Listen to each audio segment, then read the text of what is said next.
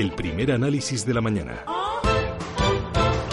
Con Juan Pablo Calzada. Juan Pablo, ¿qué tal? Muy buenos días. Muy buenos días. Eh, Juan Pablo Calzada es economista y asesor financiero. Eh, Juan Pablo, a ver, estoy un poco desconcertada porque estoy viendo que las bolsas están en zona de récords anuales. Por ejemplo, la bolsa española, los indicadores americanos están en zona de récords históricos y al mismo tiempo las señales de una desaceleración económica más intensa de lo previsto, incluso de una recesión, están más próximas, se hacen más presentes.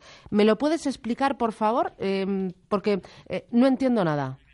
Sí, bueno, esto no es la primera vez que pasa, ¿no? O sea, eh, tienes la bolsa eh, pues eh, celebrando pues un máximo detrás de otro hasta que eh, todo el mundo se teme que algo va mal hasta que un día se decide que hay recesión y efectivamente se acaban las subidas. No, no sería la primera vez que ocurriera, ¿no?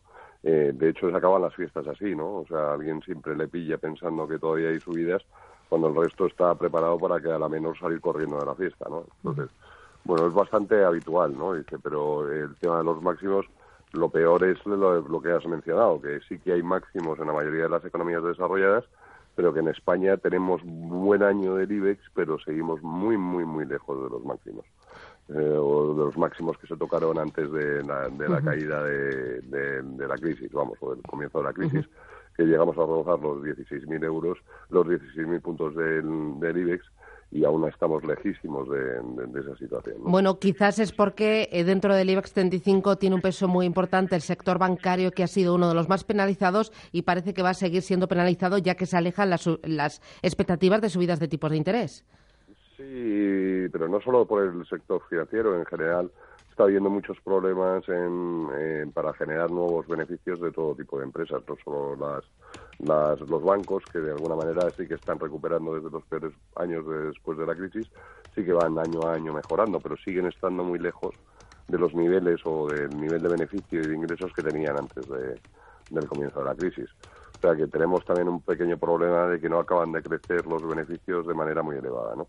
En concreto, para Europa eh, se espera un crecimiento de, de en torno del 2% en general de los beneficios empresariales, mientras que en Estados Unidos seguimos hablando de una economía mucho más dinámica, donde se espera que crezcan en general un 10% los beneficios empresariales. Entonces, bueno, pues nuestro potencial de crecimiento en Europa es relativamente modesto comparado con, con otras áreas económicas del mundo. Y bueno, pues estamos muy condicionados por la situación económica y, por supuesto, porque mucha gente está muy preocupada con la posibilidad de que eh, este el episodio del año 2008 haya sido el comienzo de lo que pueda pasar en cualquier momento. Claro, el- ha- hay preocupación. eh, ¿Cuánto pesa eh, o cuánto frena eh, la incertidumbre política que haya elecciones a la vuelta de la esquina en la evolución del IBEX 35? ¿Está suponiendo un lastre? Sí, siempre lo es, ¿no? O sea, eh, llevamos con un lastre en este sentido, no solo nosotros, todos los países que han tenido problemas de, de gobernabilidad o de gobiernos fuertes en los últimos años y bueno, pues eso siempre es muy muy muy preocupante, ¿no? Eh, Además, en el caso español hemos tenido durante el último año pues sentencias eh, que han hecho dudar del marco regulatorio general, sobre todo en el, en el sector bancario, con, con la- las sentencias bastante adversas para los intereses del sector, pues eh, estamos en una situación bastante compleja, ¿no? Porque esto todo al final y al cabo deriva de, de un gobierno o de unos gobiernos con una enorme debilidad que toman unas decisiones eh, pues con no mucho con mucho no mucha serenidad y no demasiado apoyo ¿no? y en Europa pues nos encontramos con lo mismo no con eh, de, de gobiernos bastante débiles que no son capaces de, de, por lo menos de, de imponer las medidas que serían razonables para intentar evitar en la medida de lo posible el posible shock de una nueva crisis. Eh, el peor escenario para las bolsas, para la bolsa española, sería un bloqueo político que eh, después de el día 28 de abril no hubiera consenso entre los distintos partidos políticos y hubiera que volver a, mm, repetir las elecciones. ¿Eso sería lo peor? Bueno, siempre genera incertidumbre, pero eh, a día de hoy hay colecciones que proponen cosas de infinitamente más preocupantes, ¿no? Entonces, Bueno, pero siempre eh, estará Europa, ¿no? Estará Bruselas. estará Bruselas hasta que la, eh, hay un problema, ¿no? Y, y- y los gobiernos europeos deciden prescindir de lo que diga Bruselas, ¿no? En principio no estamos en esa situación, pero sí que podemos llegar a ella, ¿no?